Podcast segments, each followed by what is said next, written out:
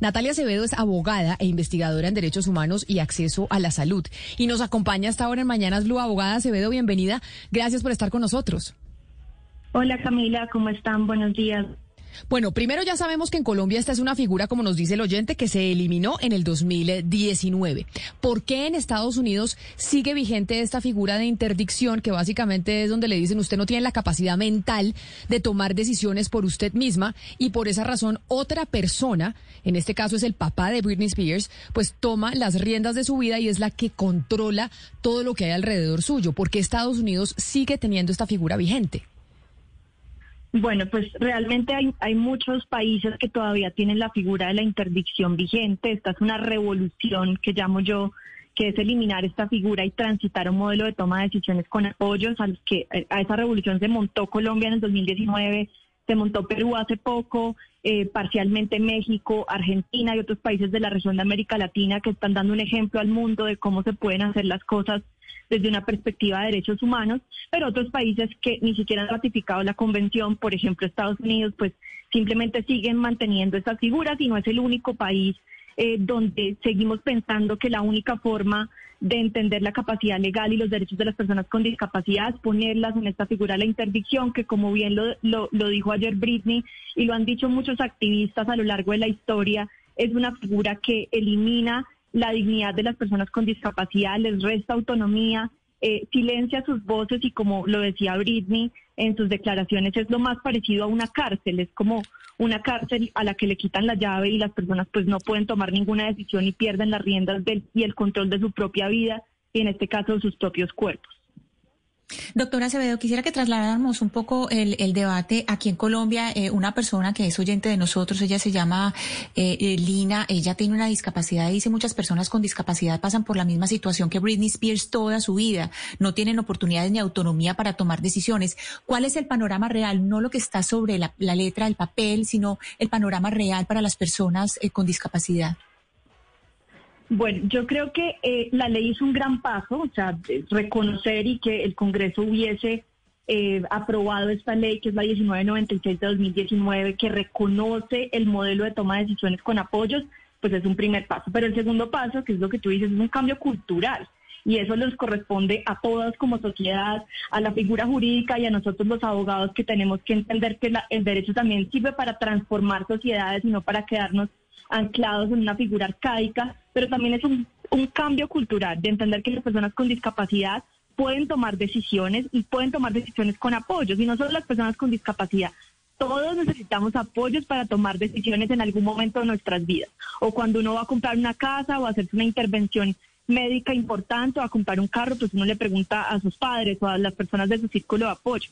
Y eso es precisamente de lo que esto se trata. La, la, la, el modelo de toma de decisiones con apoyos es esto, es entender que las personas requieren apoyos para distintas decisiones en sus vidas, pero abogada, de distinta intensidad y eso pues, un poco, abogado, pongámonos un poco en el plano, digamos, de poner esto en una persona, por ejemplo, es alcohólica, es drogadicta y además es adicta, digamos, a los juegos y está poniendo todo el patrimonio de su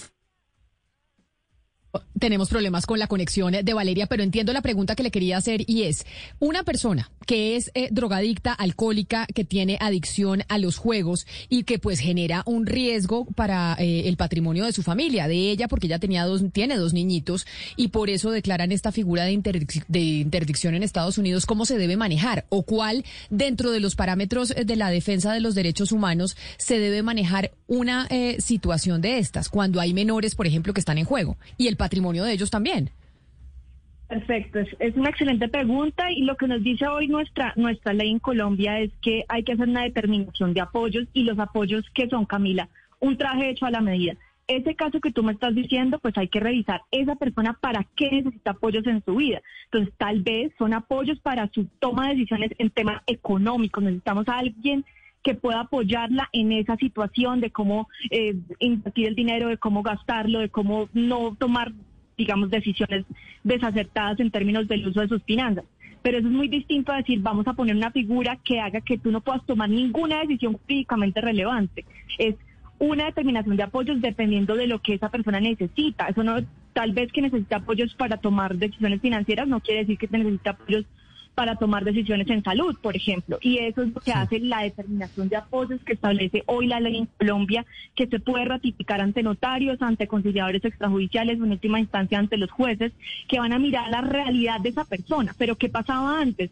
el juez determinaba una medida de interdicción, en muchos casos sin hablar con la persona con discapacidad, sin ni siquiera encontrarse con ella, ver qué necesitaba, y pues era una medida muy extrema que vulneraba los derechos y hoy estamos transitando a qué necesita esta persona y hacer una determinación más pensada en las necesidades de esa persona.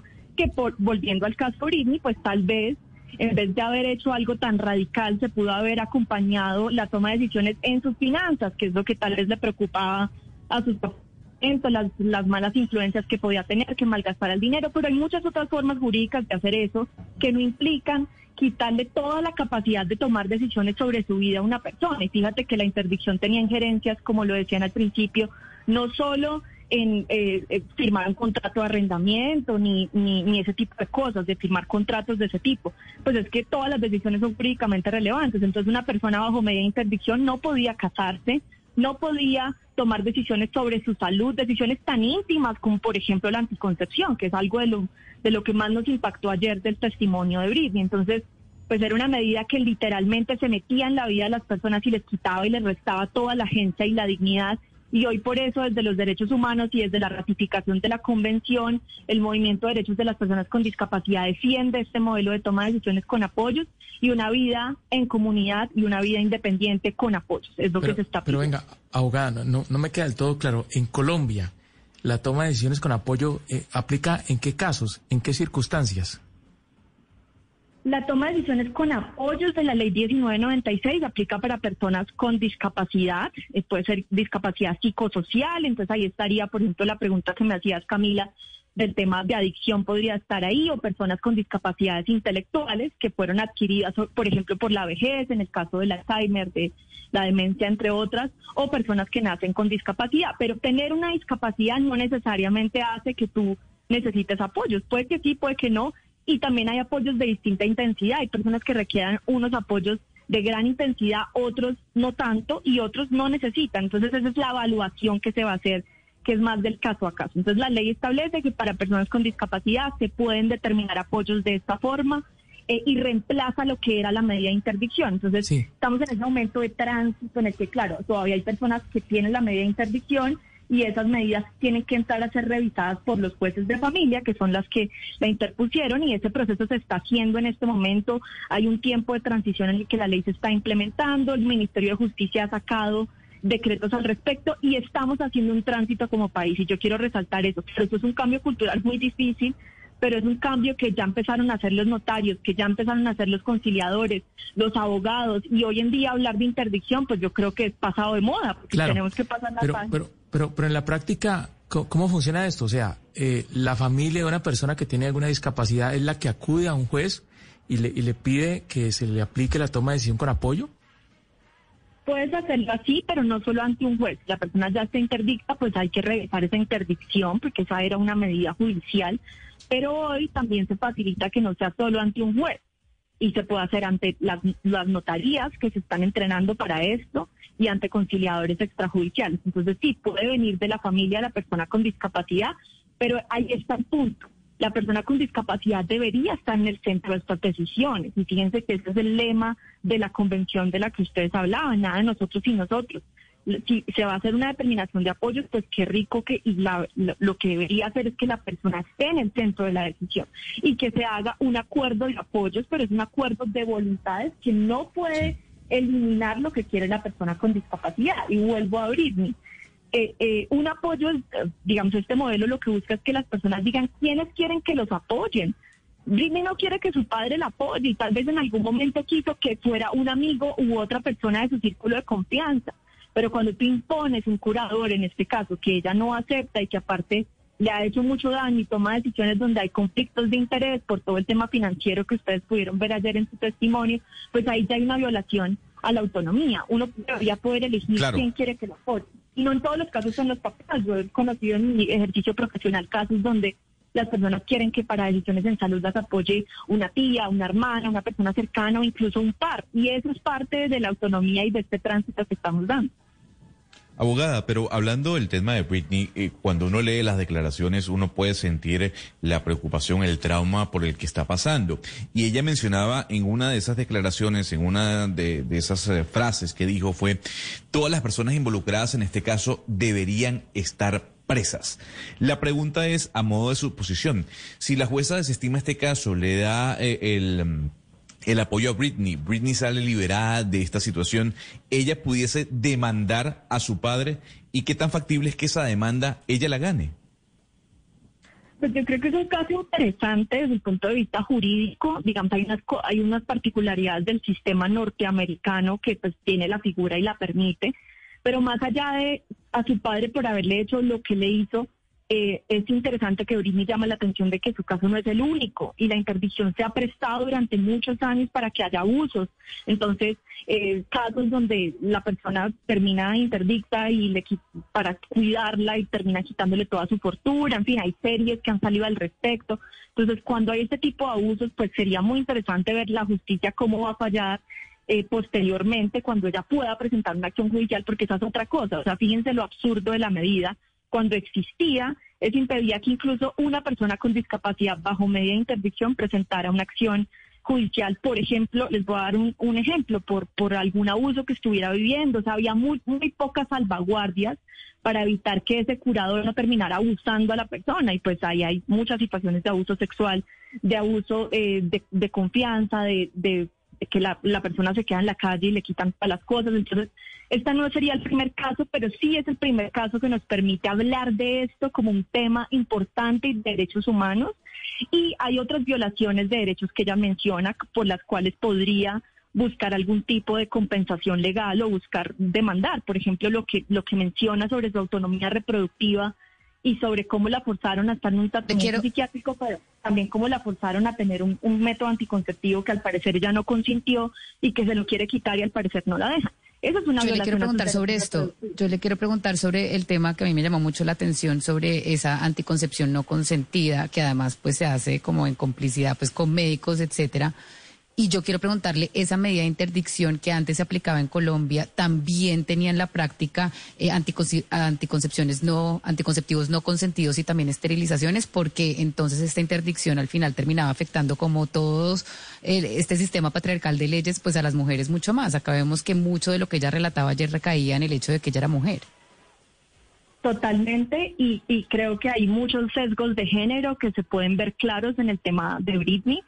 Em, y sí, esto recuerda una historia de esterilizaciones no consentidas y anticoncepción no consentida que permitía la medida de la, de la interdicción. Y ese fue uno de los argumentos que, que, usamos para, para sacar adelante esta ley 1996 em, y que aquí en Colombia era muy común que a muchas, sobre todo mujeres, porque las estadísticas muestran que son más mujeres jóvenes con discapacidades intelectuales, eh, fueran interdictas solo para que sus familias pudieran pedir luego la esterilización, porque la ley, que eso ya pasó, o sea, estoy hablando de un pasado con mucha alegría porque sería terrible que esto estuviera pasando, la ley permitía que el curador consintiera una medida anticoncepción permanente como la es la ligadura de trompas o la vasectomía, solo con una autorización de un juez.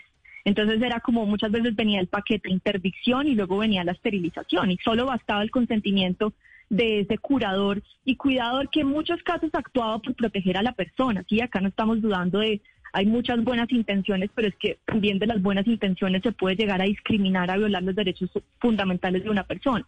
Entonces, pues este, esto ha sido estudiado muchas veces por la Corte Constitucional desde, desde hace mucho tiempo y la Corte ha venido incorporando los mandatos de esa convención y en el 2017 un caso para un caso paradigmático y muy importante en el país, un caso de una adolescente con síndrome de Down que iba a ser esterilizada sin su consentimiento. La Corte, en palabras más, palabras menos, dijo no más, esto no puede seguir pasando y le ordenó al Ministerio regular este tema. Y hoy tenemos una resolución completamente vigente, resolución 1904 de 2017, donde el Ministerio de Salud dice que se prohíbe cualquier procedimiento anticonceptivo que no cuente con el consentimiento de las personas con discapacidad, pero no solo se queda ahí, le, pide al sistema de salud que haga los apoyos y los ajustes razonables para que las personas con discapacidad puedan tomar decisiones libres e informadas sobre su sexualidad y sobre su reproducción.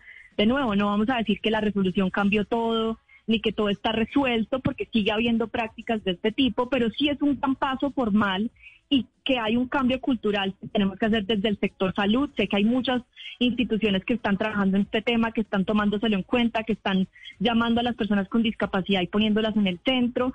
Eh, que creo que es, es, el punto de todo esto, ¿no? Como preguntarles qué quieren para sus vidas, Abogada, si quieren o no tener hijos. Hay, hay varios oyentes que me están haciendo la misma pregunta sobre esta figura. Ya en Colombia no está la interdicción, pero sí las figuras de apoyo. Pero, por ejemplo, María Cecilia y Brian, entre otras, quienes la están escuchando en estos momentos, dicen que cómo aplica esta figura de toma de decisiones con apoyo para el caso de una persona mayor con Alzheimer que ya no puede firmar, ni hablar, ni recordar. O qué pasa, por ejemplo, con aquellas personas que tienen eh, problemas mentales psiquiátricos cuyo primer síntoma es no aceptar lo que tienen no recibir y no querer recibir el apoyo.